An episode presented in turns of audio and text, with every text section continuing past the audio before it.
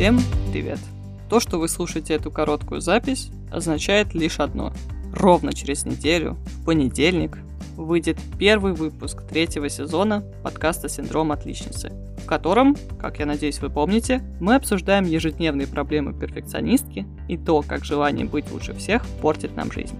В этом сезоне я снова буду не одна, а именно с экспертом, профессионалом своего дела и просто отличным психологом. Да, тот, кого мы так долго и трепетно ждали. Мы будем обсуждать, что такое синдром отличницы, откуда он берется, чем он отличается от перфекционизма и что со всем этим делать, чтобы наша с вами жизнь стала лучше, качественнее и счастливее.